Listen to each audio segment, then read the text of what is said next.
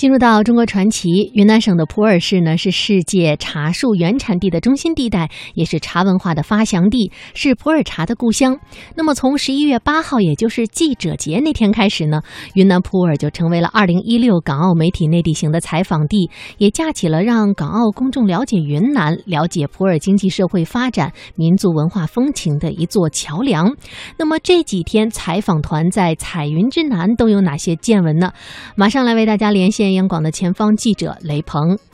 雷鹏你好，哎，宋雪你好，听众朋友们大家好，先来给我们介绍一下你现在在哪儿？另外这几天在云南的采访都有哪些见闻呢？呃，我现在呢是在我们云南的这个景迈山，景迈山呢是位于这个云南的普洱澜沧县。我们这边的这个千年古茶园的这个地方，嗯，那么这两天呢，从八号开始，我们的启动仪式结束之后呢，我们港澳媒体内地行的采访团呢，就一直呃跟随我们当地的呃宣传部和电视台的同行们一起，就进行了我们的这个采访的活动。嗯，那么在八号的启动仪式之后呢，我们是首先带领我们港澳的媒体嘛。去参观了我们普洱的博物馆。我们说要熟悉一个地方的民俗风情，要首先去了解一个地方的这个历史的一个浓缩的博物馆。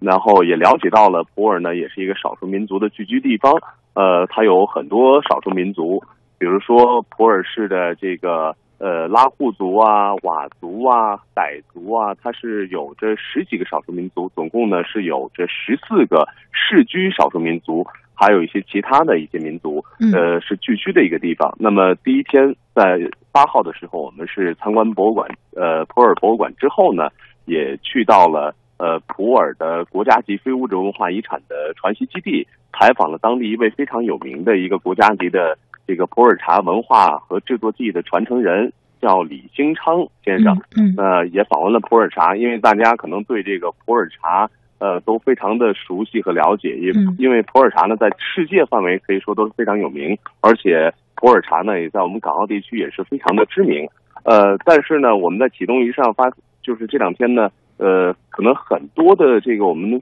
港澳的同行呢，也都是第一次来到我们普洱，所以说，呃，在普洱的时候啊，他们也是通过这些呃现场的实地的采访，通过这些了解，也知道了这个普洱茶。它的制作的这个生产的工艺流程，同时也切身感受了一下当地普洱的这种文化和民俗风情。那么，呃，在我们采访完这个普洱茶，呃，这个非物质文化遗产传承制作技艺之后呢，我们下午也是呃到了这个普洱下方呃下面的有一个叫宁洱的地方，宁洱在宁洱的纳科里采访，因为这个地方呢也是非常的有着。呃，历史的意义的，因为它是茶马古道的其中的一段。呃，当地的这个呃宣传人员呢，也带着我们一块儿呢，是重走了茶马古道，也采访了当地的一些古村落，同时呢，也采访了当地农户。呃，在国家这个精准扶贫、农村新变化的这个计划之下，他们的开展的一些工作。那么，在九号的时候呢，我们是去到了。呃，也是非常有名的普洱下面的一个县，叫西蒙马族自治县来采访。嗯，那么西蒙呢，也是呃为数不多的一个佤族聚居地之一，同时呢，它也是全国两个就是呃可以说是直过，当地人叫直过，就是直接从一个农耕社会过渡到了社会主义社会的两个县之一。那么这里呢，居住的大多数的都是佤族啊、傣族啊这样的一些少数民族，同时呢。也到了西蒙当地的民族中学去采访了当地当地对于这个呃民族文化呀，包括当地非常有名的佤族的甩发舞，非常的刚劲有力的甩发舞，还有呃这个地方呢有一个非常有名的一个歌曲，就是阿瓦人民唱新歌，是这个歌曲的诞生地。同时呢，当地的这些。非物质文化遗产的传承人，包括这些年轻的舞者呢，也是给我们表演了歌舞。同时，大家其乐融融的也感受了一下这个历史的这个典故。同时呢，我们也走呃走访了当地非常有名的这个蒙梭龙潭，还有当地的祭祀的一个圣地龙潭湖，也去到了这地这个地方的湿地，因为这个地方的湿地呢也是非常的有名。感受了一下当地佤族文化的热情。嗯，那么在今天呢，也就是十号的时候呢，我们是出发，呃，前往了这个普洱的澜沧县老达堡村。那这个地方呢，非常有名的是这个呃快乐拉户的这首歌，因为这个地方靠越南比较近，因为这两天的行程呢都是在金三角地区，所以说呃靠越南比较近。因为这个老达堡村呢，澜沧县原来它是这个因为有一个越南的呃法国的一个传教士在越南传教，因为越越南呢在历史是法国的呃法属殖民地，所以说呢因为靠得近，所以说这边人的这个信仰呢是信仰基督教的，这是一个非常。有有意思的一点，所以说这边的乐器呢，呃，它是以吉他为主。可以说这个村呢是非常呃有意思，就是这个村长介绍说啊，这个村里边只要是能说话，你就会唱歌；同时呢，只要能走路就会跳舞。可以说也是在一篇呃这个欢歌笑语的这个海洋声当中当中啊，我们这也是。今天上午的这个采访任务啊也完成了。那么下午我们刚刚呢也是到了这个呃我说到的这个景迈山，也是一路的颠簸。因为云南嘛，就是山比较多，可能一个地方到另一个地方的距离没有那么远，但是呢都是山路，也是崎岖的。大家也是在呃非常这个 艰苦的环境当中吧。因为呃这两天云南也是一直在下雨，大家可以听到现在也是呃雨声不断，因为。这两天的天气，呃，可能不是不是特别好，但是温度呢还是比较好，比较正常的。嗯，大家也是带着一种热情，带着对这个云南普洱对各个少数民族的这种新奇好奇，同时呢，也是呃带着港澳媒体对于内地的这种由陌生到熟悉到感受到当地的文化，呃，然后一路呢这样带着兴奋。呃，来到了这个茶园，现在呢，马上要参观这个千年古茶园、古茶树。刚刚在进这个茶园的时候呢，我们看到了门口的两棵大茶树。因为这个地方呢，我曾经也来过采访过，所以说有我们港澳的同行也是在不断的给我们内地的这个同行啊，包括跟内地当地的这些少数民族的这带领我们的人，呃，在询问这个茶树的年龄啊，包括制茶的一些工艺啊，可以说是一路走在一路问。我想啊，这次的行程也会给他们的这个采访呃增添上一个非常难忘的一笔吧。呃，也让他们在以后的这个工作当中啊，呃，在。对内地文化的了解过程当中啊，有一个很大的或者说是一个全新的一个认知。嗯，呃，那么一会儿呢，还将会在采访到的就是呃呃这个布朗山，就是这个茶园的一个古茶技的传承人苏国文。那么这样的一个采访活动结束之后呢，我们这几天的活动呃就可以说前三天的活动就差不多了。那么到最后一天呢，我们将会前前往西双版纳的景洪，也将会在那里来呃采访。当地的一些相关的一些活动，那最新的情况呢，我们也将会呃给大家实时做一个连线。嗯，好的，感谢雷鹏啊，从云南为我们带回的报道，也期待呢你后续更多精彩的报道。那刚才呢，雷鹏也说到，现在呢，港澳媒体采访团呢就在普洱，那么接下来呢，我们就继续走进普洱。普洱历史悠久，文化多元，这里有二十六个民族，其中世居民族有十四个，他们是。汉族、哈尼族、彝族、拉祜族、佤族、傣族、布朗族、回族、白族、瑶族、傈僳族、苗族、蒙古族、景颇族。展开普洱的历史长卷，各族人民彼此之间包容共生、和睦相处，长期以来形成了你离不开我，我离不开你的民族关系。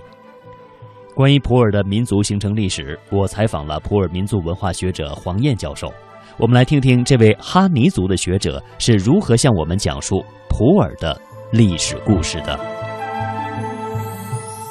我们来说一说普洱当地的一些民族的文化吧。我知道普洱呢确实是多民族的一个地区，呃，那您怎么看着它这么多的民族会在这儿来生存发展呢？这个多民族在普洱形成了吗？我觉得和普洱这片大地的特质有关系。首先呢，普洱这片地方呢特别适宜人居。它呢，哀牢山、无量山两大山脉亘古不变的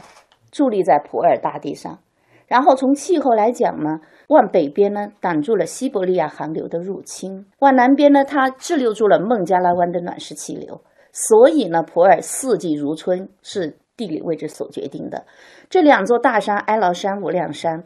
我一直认为他们是普洱人的幸福之母和幸福之父。正是由于这两座大山的庇护，让这一片大地呢物产丰富、日照充足、适宜人居。正因为适宜人居呢，呃，早在战国中前期，大约迄今有三千多年前的时间，我们这片大地上就已经有人居住了。那个时候，这片大地的原住民呢，和一个哀牢古国呢相关。从宝山那边哀牢山绵延，一直进到普洱大地，一个漫长的哀牢山的这么一个广袤地域里边呢，曾经呢居住着一个非常繁盛的古国。叫哀牢，这个哀牢古国呢，到东汉的时候，他主动的请求内附了，就是请求中央王朝、汉王朝来统治我们吧。那么在这个山地庇护下呢，原住民有一部分是生长在澜沧江流域的这些原住民，那么还有一部分呢，就是迁徙民族，嗯，我们哈尼族、彝族，比如说这些，它都是来自于青藏高原的。底羌族沿途迁徙，沿着雅砻江、大渡河、澜沧江顺江而下，也是来到这块土地，适宜人居。普洱这个地方原来是大量的傣族先民呢居住，所以现在呢有很多地名都是傣语的音译名，很多民族寄居在这个地方。为什么二十六个民族形成了这么一个多民族的一个地域？那么就是它。优越的自然环境、宜居的气候，留下了这么多人。其实我们这个普洱大地的每一个民族，它都是非常谦和包容。嗯，人类社会早些时候呢，物资啊是比较匮乏的，好像大家都需要去争抢地盘儿。那这个过程是不是非常的坎坷？我们哈尼族从青藏高原是一路打下来的，那一种是有一仗是几乎打到了灭族灭种的地步。长篇的叙事史诗。哈尼阿佩搓坡坡，就是哈尼祖先迁徙歌，它里边就有这么一段：哈尼族曾经他们不断的选择居住点，从大渡河岸啊、雅砻江边，包括滇池岸边，都找到了哈尼族最宜居的地方。但是呢，各个民族都在争啊，都在抢啊，打啊。有一仗呢，就哈尼族是打到了，刚才我说非常惨烈。他那个原诗里边有这么一句话，就说是。九百九十九个女人失去了丈夫，九百九个孩子没有了父亲，湍急的诺马河飘满了男人的尸体。这一仗打得太惨烈了，这一仗的哈尼人几乎灭族灭种。后来他们就扶起背起走不动的老人，抱起还在吃奶的娃娃，拉起刚刚会走路的孩子，走了，我们还是走了，然后就一路再迁。跨过红河，从沿江下来进入墨江，有九个支系的人结果留在了墨江这个地方。那么我们哈尼支系的艾尼这一支，呃，在国际上也称阿喀人这一支呢，就顺着澜沧江一直就走到了西双版纳，走到了澜沧。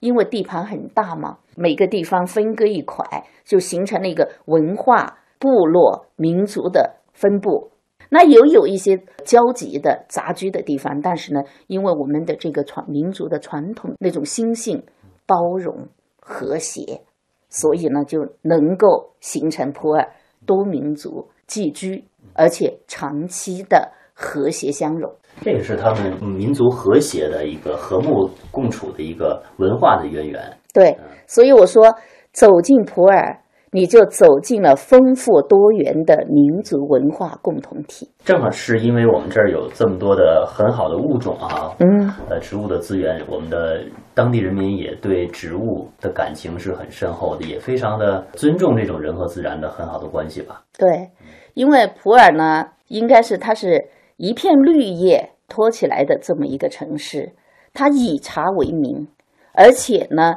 茶又把这个名呢。传播开去了，所以一个“茶”字就是人在草木间，普洱人就是生长在这些草真真草木间的这么一个和草木通了灵的人。所以呢，以我为例，我是哈尼族，我们从小跟外婆到山上啊什么的，如果要穿过一片茅草丛生的那个呃地方的话，从来不会说是用刀子把它涮掉，我们都是往两边用一根棍子往两边两边赶，赶出一条路来往这中间走。而且呢，我们在这个对于这个森林、草木、森林的这种尊重呢，它已经是渗透到全面，不仅是吃草根，还有很多的节庆方面去了。那比如说是我们这个青环不节，六月二十四就是我们哈尼族的苦扎扎节。这个关于苦扎扎节的来临，也是和这种草木森林相关的。就传说，呃，我们哈尼族开梯田的时候呀，就损害了很多森林的利益，比如说。蒿枝草、尖刀草，还有那些呃奇奇麻扎、泥鳅、黄鳝、萤火虫，这些外边的人从来没有把它们当做一个不学一顾的东西。我们开梯田的时候，就不知不觉就把这些森林的家园给破坏了。于是这些小小森林呢，他们就呃非常的气愤，就到天上去找到了这个天神去投诉。就说人挖田挖地挖掉了我们的家，天神您看怎么办？在我们这个哈尼族的眼光里边呀，天神永远偏袒人类，所以天神就说没关系啊，呃，你们下哦呃这个事情呃你呃我我来摆平。然后呢，这个小森林就说了，天神如果您不不去惩罚人类的话，那么我们就下去惩罚人类，我们联合起所有的这些。被人类挤得没有家的东西呢，我们都随时诅咒人类，让人类不得好生。天神说：“别别别，我来摆平这个事儿。”然后天神就派了两个神，有点像我们的这个汉文化里边的那种哼哈哼哈二将似的，就派了这两个神呢，就降落到寨子里边，一户一户的去告诉寨子里边：“你们明天早上六月二十四青黄不结嘛，萋萋麻扎都要来吃你们的那些稻子啊。”如果是你们摆不好的话，你们就会遭虫灾啊。然后就说那这样吧，你们第二天早早的去把那个麻栗树砍来，扎成木秋，啊秋千啊，扎成秋千呢，就在寨子的外边架好，然后让男女青年呢趴到那个木秋木秋上，使劲的旋转，转的时候呢，就要大声的喊，哎呦，哎呦，或者是哦吼，哦吼，要这样叫。然后呢，我们的先民就。按照天神的旨意，就扎了木球就叫了，然后所有的森林，蒿枝、青茅草、尖刀草，什么乱七八糟那些草的那些，包括萋萋麻扎环扇的这些灵魂呢，小森林的，全部跑到那个寨寨门口等着看，看天神如何惩罚人类。结果一看，哎呦，绑在那个丘上被转的弦音啊，高声的叫着呀，小森林们就说：“你看，你看。”天神也惩罚人类了，算了算了，既然天神惩罚了他们，那么我们就退避三舍，我们就让出他们的这一片吧。其实这个故事呢，后来每年的库扎扎节都要打打莫丘，都要表示，其实打莫丘就是一种人类的自我惩罚，呃，演演绎到现在变成一种娱乐。其实我从这个节日里边我都看得出来，就是我们在这片土地上发展。呃，我们在这片土地上生息，我们肯定为了自己的发展，确确实实是破坏了一些或者侵占了一些生灵的利益。但是作为一个民族，他不是心安理得的，他有那种自省意识，他觉得很不过意，他觉得特别的，哪怕是草木都是有灵的，我们万物有灵嘛，信奉。那么我们对不住他们，但是我们又要发展怎么办呢？那我们就自省，我们就自己自约。自约、自律、自省，所以呢，就这些节气就相应的弄出来。通过这些节日呢，一代一代相传，我们的这些少数民族的这些脑子里边呢，就对自然的崇敬、敬畏，对万物的愧疚和敬畏，全部融为一体，就形成了我们现在对草木的那种呃亲亲如朋友，又敬畏如神的那种态度。